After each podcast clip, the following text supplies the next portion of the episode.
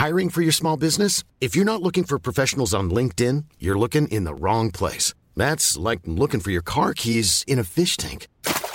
LinkedIn helps you hire professionals you can't find anywhere else, even those who aren't actively searching for a new job but might be open to the perfect role. In a given month, over 70% of LinkedIn users don't even visit other leading job sites. So start looking in the right place. With LinkedIn, you can hire professionals like a professional. Post your free job on linkedin.com slash people today.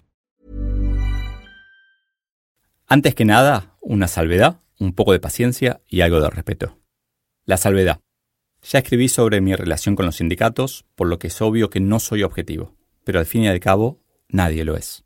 Paciencia para los que se pusieron contentos con el título y están buscando rápidamente la fecha exacta de vencimiento de los sindicatos. No la sé, pero cada vez falta menos. Respeto pido a los que me están insultando en nombre del pueblo trabajador. One size fits all seems like a good idea for clothes until you try them on. Same goes for healthcare. That's why United Healthcare offers flexible, budget friendly coverage for medical, vision, dental, and more. Learn more at uh1.com. There's never been a faster or easier way to start your weight loss journey than with PlushCare. PlushCare accepts most insurance plans and gives you online access to board-certified physicians who can prescribe FDA-approved weight loss medications like Wigovi and Zepbound for those who qualify. Take charge of your health and speak with a board-certified physician about a weight loss plan that's right for you. Get started today at plushcare.com slash weight loss. That's plushcare.com slash weight loss. plushcare.com slash weight loss. Si los sindicatos desaparecen no es para volver a la esclavitud, sino porque dejarían de ser necesarios. A pesar de que tendrían que estar felices por sus logros, los únicos perdedores serían los sindicalistas. Bueno, si sos sindicalista no me respetes, te entiendo. Yo también estaría enojado. Este es el capítulo Los sindicatos van a desaparecer, del libro Soy Solo. Más información en soysolo.com.ar.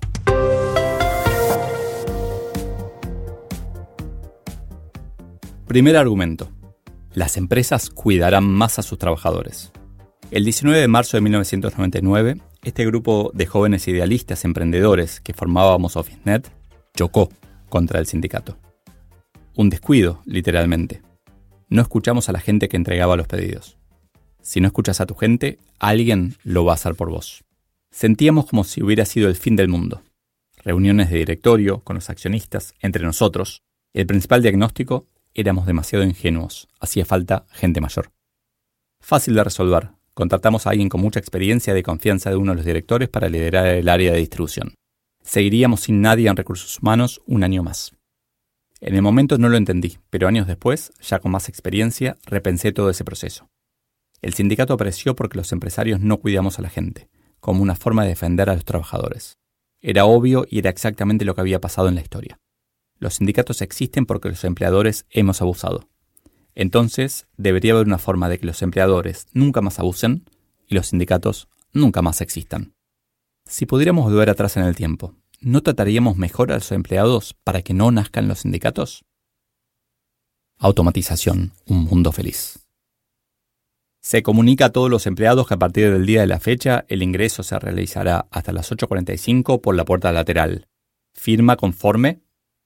En mi adolescencia, Esther, la secretaria de mi papá, llevaba los memos a todos los empleados uno por uno y les pedía que los firmen. Le tomaba tanto tiempo que se aseguraba varias veces de que el texto fuera perfecto. Un error era comenzar todo de nuevo. Hasta que llegó el email y eliminó el trabajo de llevar memos. Esther siguió preparando café, hasta que instalaron la máquina, tomando notas y haciendo reservas de viajes. Papá nunca aprendió a hacerlo solo. A veces es mejor que algunas cosas no sean tan fáciles. A mis 21 años ordenaba miles, millones sentía, de declaraciones juradas impositivas por número de contribuyente. Hoy a nadie se le ocurre que pueda existir ese trabajo. Un par de años después, recuerdo calcando en una computadora el contorno del mapa de la Argentina. Trabajaba en una consultora de economía. Nos dedicábamos básicamente a hacer planes de gobierno. Sí, éramos dos casi economistas de 23 años preparando documentos de cientos de hojas solo para que un político impresionara a otro. Seguramente sigue pasando, pero ya nadie calca contornos de mapas. Hoy el memo es el email. Las declaraciones juradas se ordenan en Excel y los mapas están todos creados, ya no se calcan. Todo lo que pueda automatizarse se automatizará. Pero por algún motivo no entendemos de verdad qué quiere decir esto. Si todo lo repetitivo se automatiza, los humanos haremos todos tareas diferentes, tal vez basadas en la empatía, en la resolución de problemas u otra cosa no automatizable. Al hacer cosas diferentes, seremos realmente únicos ante los ojos de la empresa. Y no necesariamente los robots harán que disminuya el empleo. Como ejemplo podemos ver lo que hicieron los fabricantes de automóviles en Estados Unidos, Europa y Asia. Como consecuencia de la instalación de 80.000 robots industriales, decidieron reestructurar algunos programas y eso generó que se crearan 230.000 puestos de empleo. Y si miramos datos de desempleo, los países con más densidad de robots son los que tienen tasas de desempleo más bajas. Corea del Sur era en 2016 el país más robotizado, con 531 unidades cada 10.000 trabajadores, con una de las menores tasas de desempleo del mundo, 3,6%. Si a eso le sumamos que buena parte de los trabajos que realicen los humanos podrán ser remotos, con lo que podremos dar servicio a muchas más empresas, en el mundo barra universo, la relación de poder trabajador-empleador cambiará radicalmente. El desempleo ya no se medirá geográficamente, sino por actividad. De hecho, el economista en mí afirma que la unificación de facto de los distintos mercados laborales gracias a la desaparición de las fronteras llevará a la equiparación de las tasas de desempleo, en donde ni los países que pretenden mantenerse cerrados podrán tener una propia. Toda frontera electrónica se puede hackear. Entonces, como consecuencia de la automatización, las empresas nos cuidarán más. El desafío será de las áreas de recursos humanos. Cómo administrar trabajadores con diferentes tipos de contratos en muchos países con intereses diversos.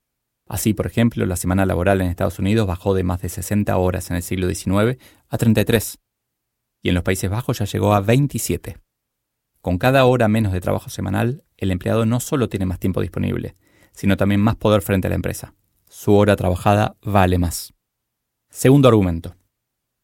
Si el primero es verdad, entonces los sindicatos no tendrán forma de representar a personas que realizan trabajos tan diferentes, con salarios y necesidades distintos. De hecho, es muy probable que todos nos consideremos nuestra propia empresa y actuemos como tal, ofreciendo nuestros servicios universalmente en el sentido de a todo el universo, compitiendo y construyendo relaciones con cientos de empleadores al mismo tiempo. Si somos todos diferentes, será más difícil que alguien nos represente. Por suerte, la tecnología, una vez más, nos ayudará. Tercer argumento. El aumento de la productividad viene generando mejores condiciones de vida para la humanidad. Sí, me podrás decir, yo estoy peor que hace un año. Pero la expectativa de vida global sigue aumentando, la mortalidad infantil y la desnutrición bajando. El problema comienza a ser que en el mundo tenemos más obesidad que desnutrición. Si solo los promedios sirvieran para la alimentación, la tecnología genera una mejora en los estándares de vida de la humanidad, aun cuando quien empeore puntualmente reclame más. Este aumento de la tasa de productividad, que genera que haya más alimentos, vacunas y medicamentos, entre otros, y la tendencia a consumir menos, o al menos a desperdiciar menos, hace que eventualmente no tengamos que trabajar para vivir. Así, si no nos gusta donde trabajamos, podemos dejar ese lugar para buscar otro o simplemente para no trabajar más. No necesitaremos entonces a los sindicatos. En resumen, la tecnología lleva a que realmente seamos todos diferentes, lo que implica que ni las empresas podrán abusar ni los sindicatos representarnos, y a que ni siquiera tengamos que trabajar, ganando libertad. Recordemos, el trabajo no dignifica. La vida es digna. Los sindicatos existieron menos del 2% de la historia humana ¿por qué suponemos que tienen que seguir existiendo?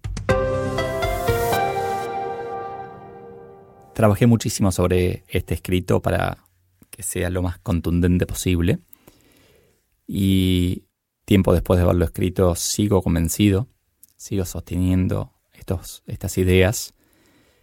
Tuve oportunidad en el camino de discutirlo con algún sindicalista, incluso en un programa de televisión me, me pasó de, a uno que también era dirigente de un partido, del Partido Obrero, decirle como un poco a los gritos que iba a tener que cambiar el nombre de su partido, que, que no iba a haber más obreros.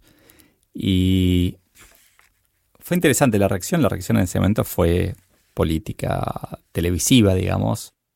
Algo así como que lo vienen diciendo hace 50 años, el fin del trabajo y qué sé yo, que no va a pasar nunca. A los gritos también. Y tomo de ahí algunos aprendizajes. Uno es, es divertido el ámbito, discutir públicamente a los gritos, pero no sirve para nada, nadie escucha nada, nadie cambia la opinión a partir de eso. Pero también hay un desafío enorme de cómo lidiar con esa resistencia. a este mundo mejor. Entonces me quedo pensando en, ok, ¿qué podemos hacer para ayudar a la gente que cree que, el mundo no está mejorando a que sea parte de esa mejora y no sea un obstáculo? No tengo la respuesta, pero bienvenida a cualquier sugerencia, cualquier ayuda. Estamos ya acercándonos al final del libro Soy solo. Por eso, por un lado, estoy, entre comillas, participando más. Estoy involucrándome más con cada capítulo, con mis comentarios.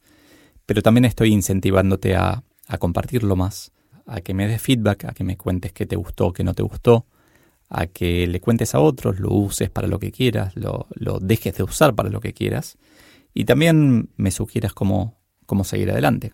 Yo estoy todo el tiempo aprendiendo, espero que, que si estás del otro lado también estés todo el tiempo aprendiendo y poder aportarte, pero si sentiste bienvenido de sugerirme por mail a leopiccioli.gmail.com o por alguna la red social del momento.